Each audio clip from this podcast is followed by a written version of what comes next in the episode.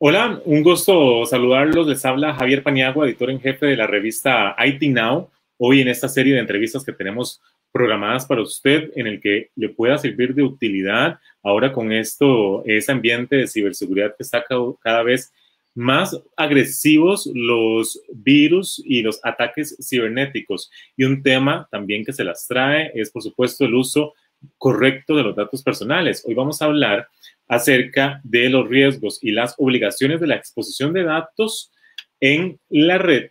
Y para eso se encuentra con nosotros el invitado especial de esta ocasión, quien es Adalid Medrano. Él es abogado especialista en Derecho Informático. Gracias, Adalid, por estar con nosotros aquí en IT Now.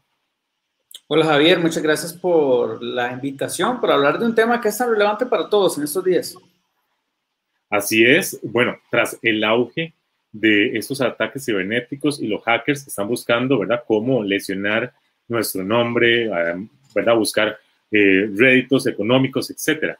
Pero, ¿qué debemos entender para iniciar, Analit? Eh, por datos personales, por uso correcto de datos personales, para empezar.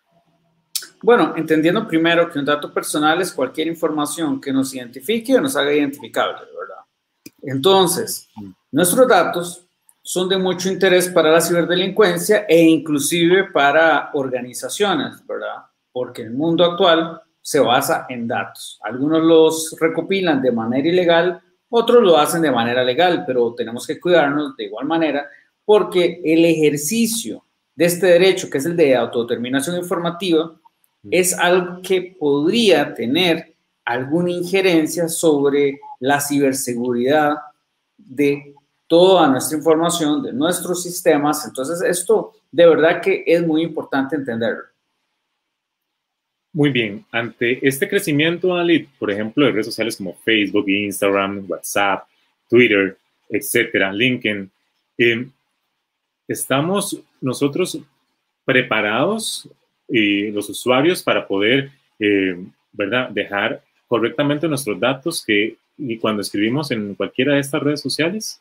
Actualmente? No, no, Javier, en realidad no hay suficiente educación por parte de la población para tomar las decisiones adecuadas en esta materia. De hecho, si nos ponemos a ver a las nuevas generaciones, inclusive personas de nuestra edad, nos damos cuenta que muchos aceptan amistad de cualquiera porque eso le eleva la cantidad de amigos y de alguna manera lo tomamos como un índice de popularidad y que somos cool si tenemos muchos amigos y que somos unos perdedores si tenemos solo unos cuantos. Entonces, esto genera, digamos, que un empuje social en la dirección incorrecta, en la dirección que le beneficia a los ciberdelincuentes. Y entendiendo que los ciberdelincuentes puede ser cualquier persona, porque no solo son esos grupos organizados, la gente cree que nunca se van a interesar en ellos, sino que un acosador cibernético, un violador de comunicaciones, violador de datos personales, realmente puede ser cualquier persona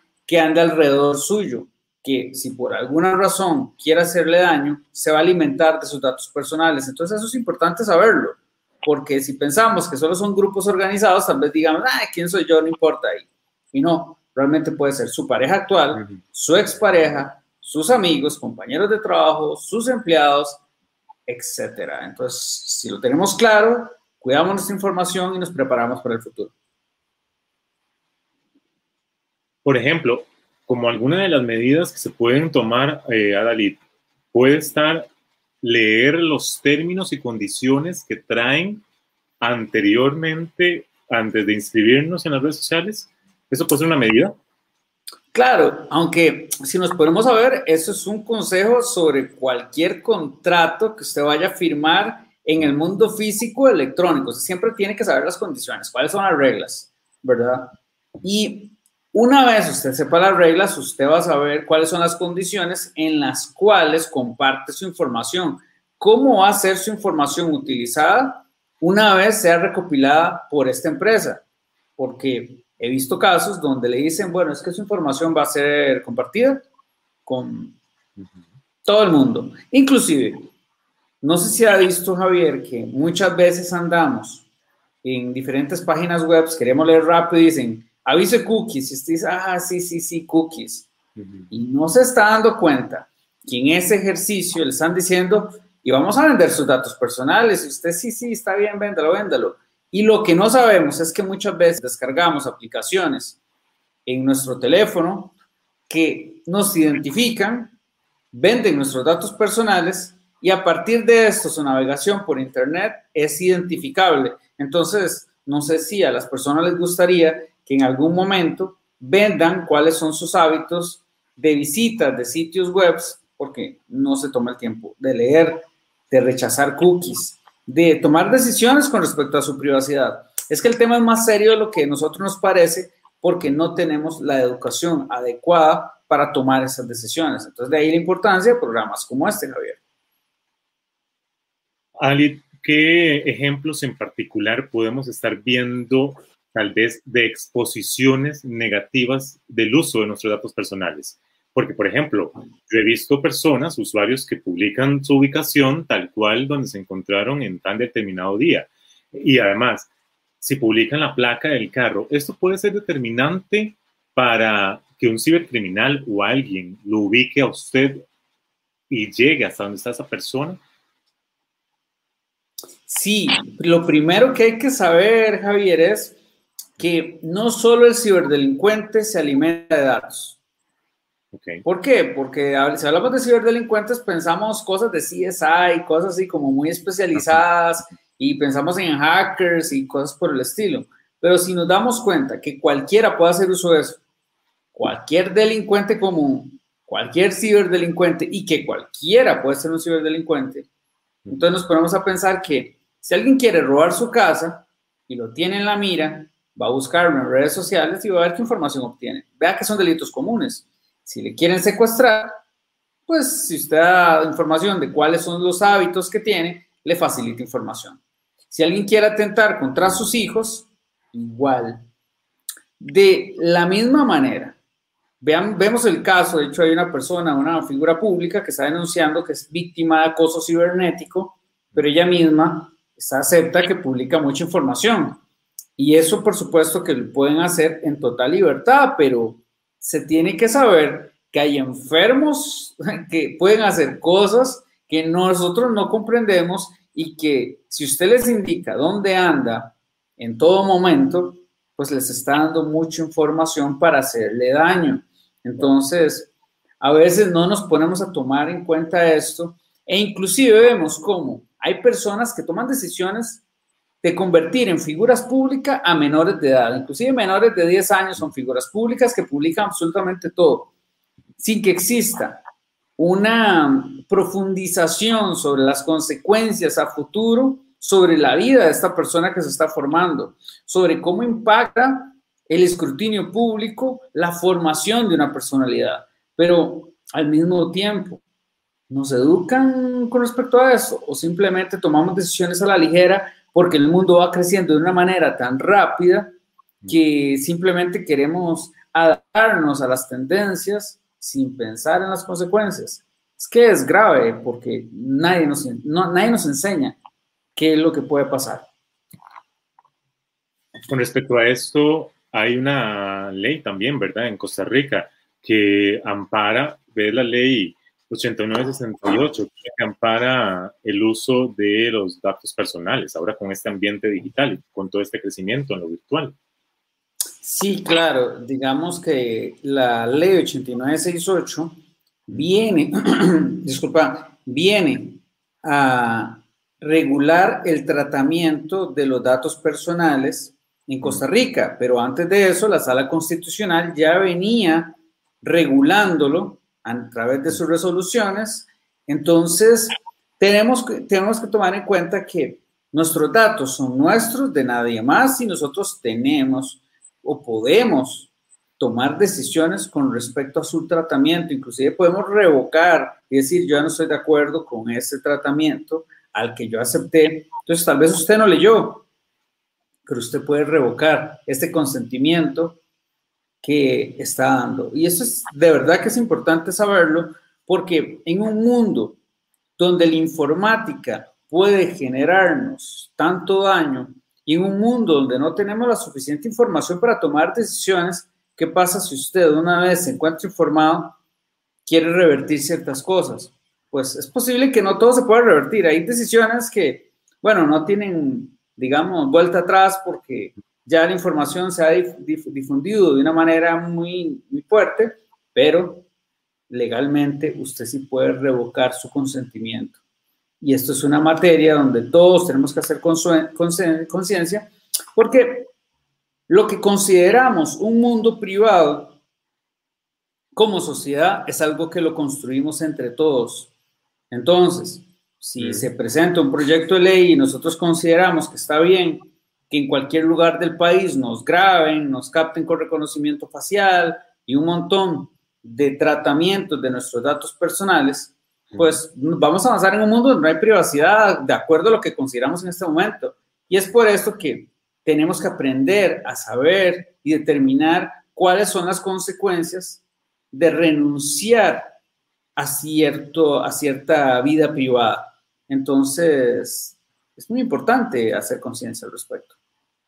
Adalid, ya lo que se sube a la red se puede borrar, se puede eliminar, por ejemplo, las autoridades, me refiero, pero ya lo que está en la red, ya de ahí no puede salir.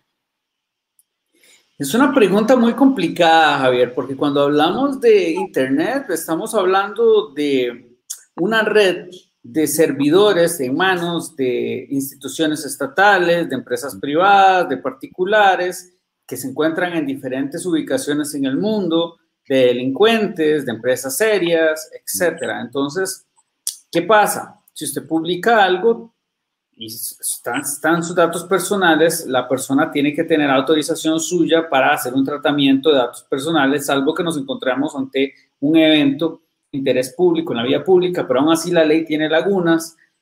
Eh, pero eh, técnicamente, sí, usted puede solicitar la remoción de contenidos ilegales de ciertos sitios, pero vamos a depender de cuál es el respeto de estos sitios sobre la normativa vigente y sobre la normativa vigente de qué país.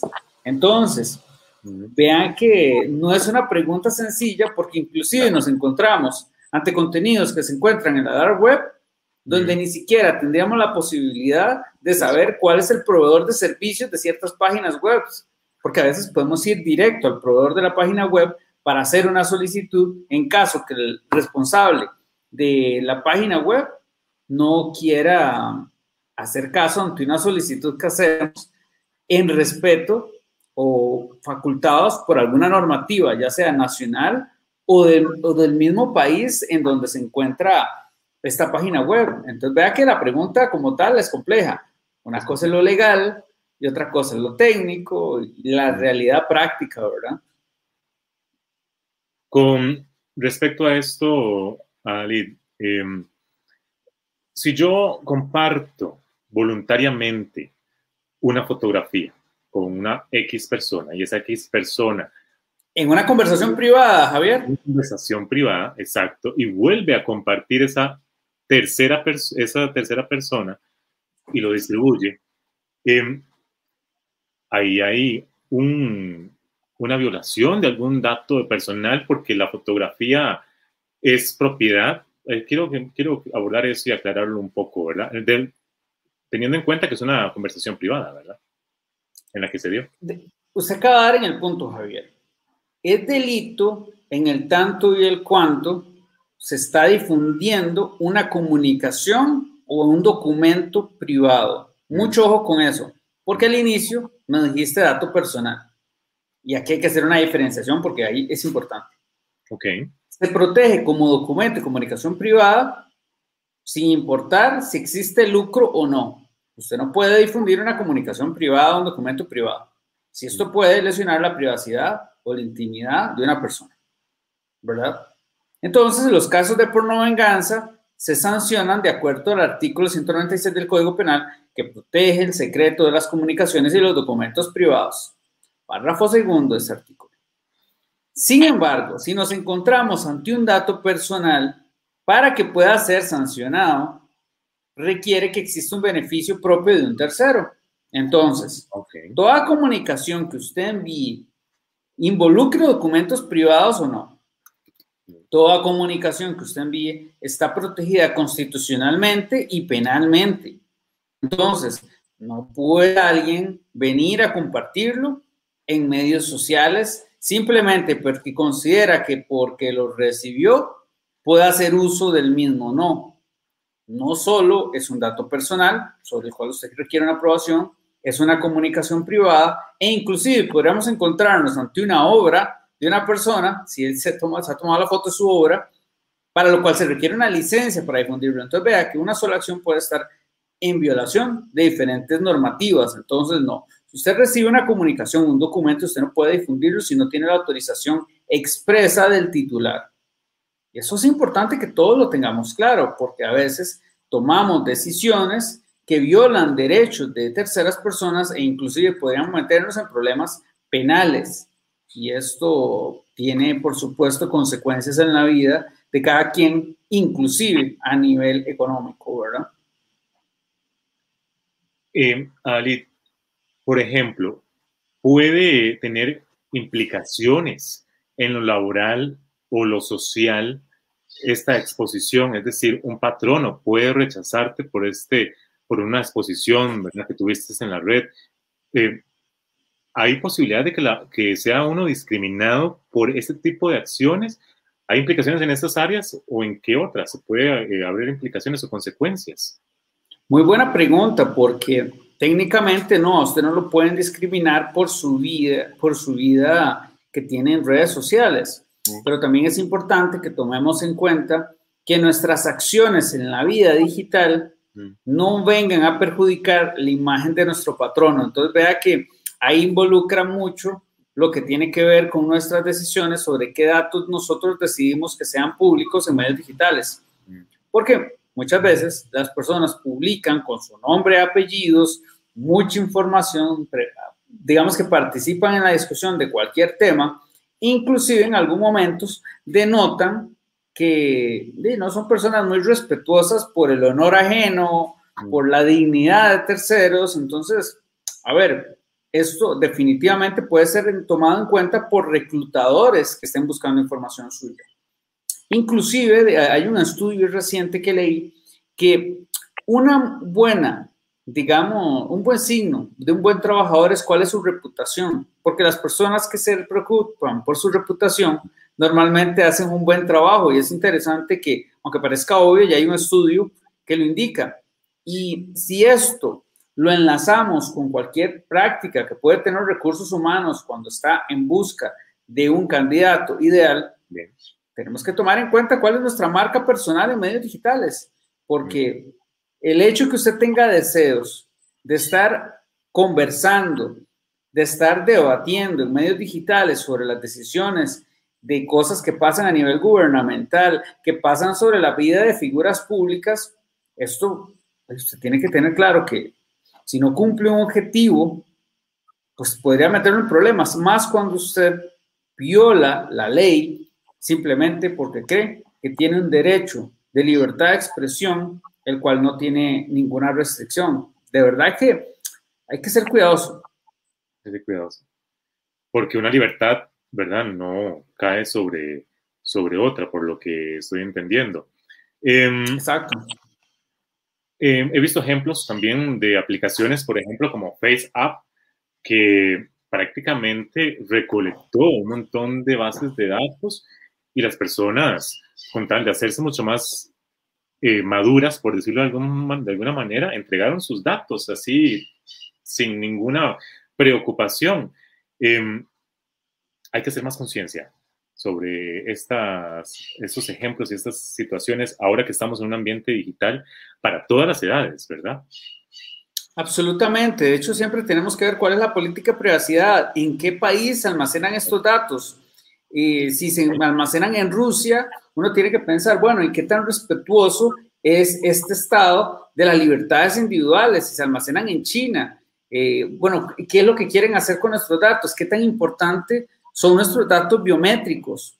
Y, e inclusive si nos, si nos encontramos ante una entidad bancaria, si una entidad bancaria le solicita una fotografía para hacer un tratamiento biométrico, entonces se tiene que preguntar, bueno, ¿y cuáles son las condiciones de este tratamiento? ¿Tiene política privacidad? ¿No tiene política privacidad? ¿Cuáles son las condiciones? O de alguna manera estoy firmando un cheque en blanco. Porque considero que nadie quiere que en el futuro lo identifiquen en la calle porque le dio permiso a un banco de recopilar estos datos que una vez usted pierde el control sobre los mismos, bueno, buena suerte en tratar de revocar ese consentimiento, porque a veces existen bandas criminales que roban datos personales y después los utilizan de formas eh, muy ajenas a lo que usted consintió. Entonces, estas son cosas donde tenemos que hacer conciencia y que no solo sobre nuestros propios datos, porque yo he visto casos donde la persona no sube su propia fotografía a FaceApp, sino la de terceros para hacerlos más viejos. ¿Y qué tal con, con el tratamiento de los datos de terceros donde usted no tiene ningún tipo de autorización para hacerlo? Y después estos tratamientos biométricos van a quedar este, ahí, digamos, se van a utilizar y va a quedar un archivito donde después se puede identificar a una persona. Entonces, de verdad que tengamos cuidado. Eh, Ali, no quiero ser tan extremista, pero se da. Eh, en esta exposición, de ejemplo, se puede estar expuestos a casos de extorsión, pornografía infantil, trata de personas, eh, porque incluso, ¿verdad? No es ajena a la realidad, ha sucedido. Eh, esta situación debería de venir también como un paso para también cuidarnos en el manejo de con quién hablamos, cómo hablamos, y lo conocemos y demás?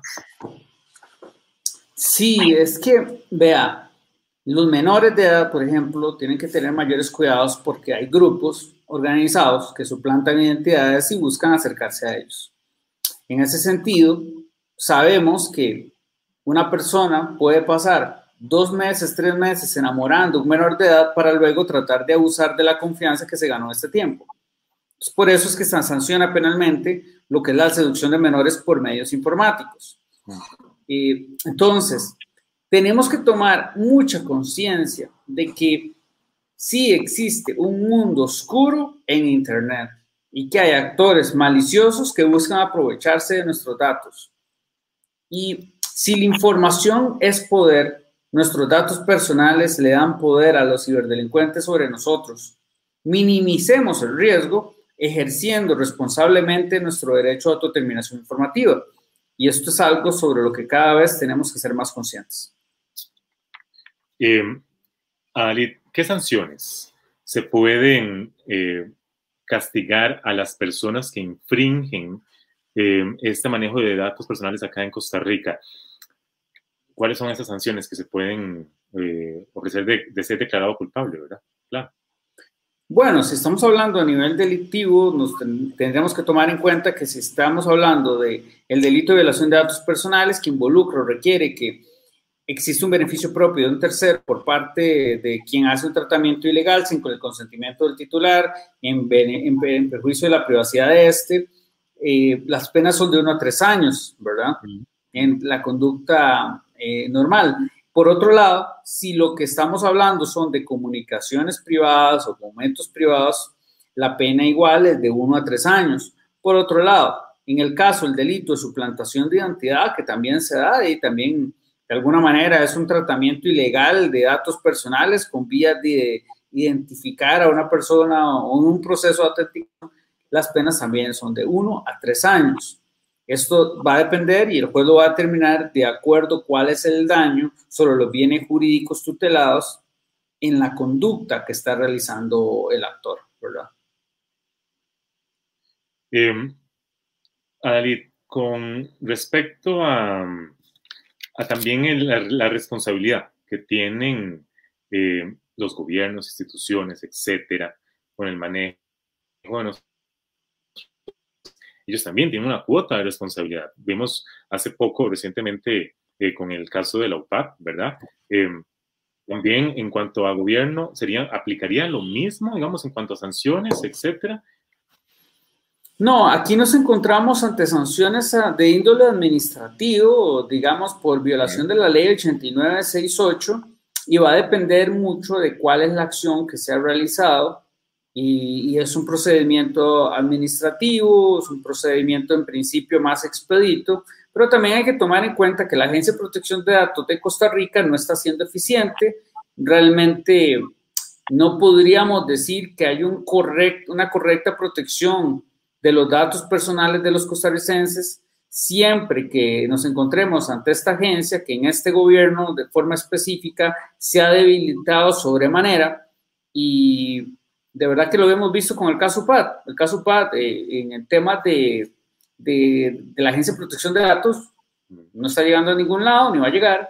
Y por otro lado nos encontramos ante el caso de el BAC San José, donde pareciera que había una flagrante violación de datos personales, la fiscalía, no entiendo por qué razón, no tuvo acceso al expediente, da un dicto, solicita un sobreseimiento definitivo contra las personas que lo realizan y la Agencia de Protección de Datos tampoco hizo nada.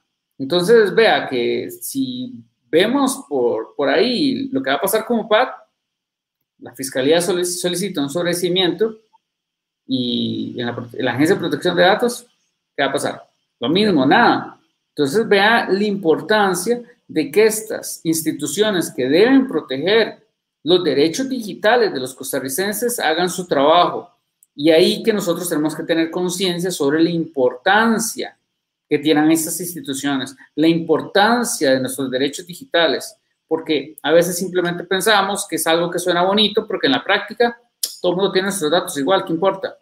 Es la ignorancia que impera en mucha parte de la población costarricense que simplemente cree que la privacidad y los datos personales es algo irrelevante que no va a tener ninguna consecuencia en sus vidas y no pueden estar más equivocados. Hablando también de estas medidas que uno debe tener, Ali, por ejemplo, em, hemos visto que ataques informáticos como phishing, ransomware, figuran dentro de los más eh, graves a la hora de atacar a los usuarios o cibernautas. Ingeniería social, por nombrar algunos. Em, también hay que cuidarse y tener esa malicia indígena que llaman algunos para poder protegerse, porque también, como decía usted, podemos llegar a la suplantación de, de identidad. Sí, efectivamente, Javier. Por ejemplo, cuando estamos hablando de conductas como el ransomware, a veces la puerta de acceso de los cibercriminales tiene que ver con un empleado que tiene una vida muy libre en medios digitales, mm. publica cualquier cantidad de información, le envían un documento adjunto suplantando la identidad de alguien o no con algo que le interesa porque es sumamente común, digamos, que usted reciba cosas de su interés. Entonces, por ejemplo, he visto ejemplos en donde una persona recibe una comunicación porque publicó eh, tal vez que andaba buscando un empleado con ciertas características, alguien le dice, hey, vea, este, aquí está esta persona, tiene el perfil que usted está indicando, aquí viene adjunto el perfil, la persona lo abre y vea qué interesante, porque es un ataque spear phishing, es totalmente dirigido y la persona va a decir, mira, sí, será interesante el currículum, lo abro. Y bueno, e, esto, qué difícil, qué difícil de combatirlo, porque entre más información tenga el ciberdelincuente sobre usted, más fácil puede tratar de dirigirle un ataque en el que usted posiblemente sea muy, sea muy vulnerable porque tiene mucha credibilidad. Diferente es cuando tienen poca información suya y no saben cómo engañarle. Entonces, entre más información suya hay en redes sociales, más posibilidades tienen los delincuentes de fabricar un timo en el que usted va a caer. Y además, em, bueno, es que hay toda una diversa gama de, formas de estafar, ¿verdad? A Exacto. usuarias. Eh, Ali, muchísimas gracias por haber estado aquí con nosotros en el tratamiento, bueno, en este caso lo, llamamos así, riesgos y obligaciones de la exposición de datos personales en la red. Eh, gracias a Dalí Medrano, él es abogado especialista en Derecho Informático. Gracias por haber estado aquí en Revista IT Now. Muchas gracias, Javier. A las órdenes quedamos. Esperemos que todos puedan leer la letra menuda y pequeña y a cuidarse de todo lo que subimos en la red, que es como si fuera una valla publicitaria ahora con esta nueva normalidad. Le agradezco mucho y nos vemos en una próxima edición. Gracias, Ali. Con todo gusto, Javier. Hasta luego.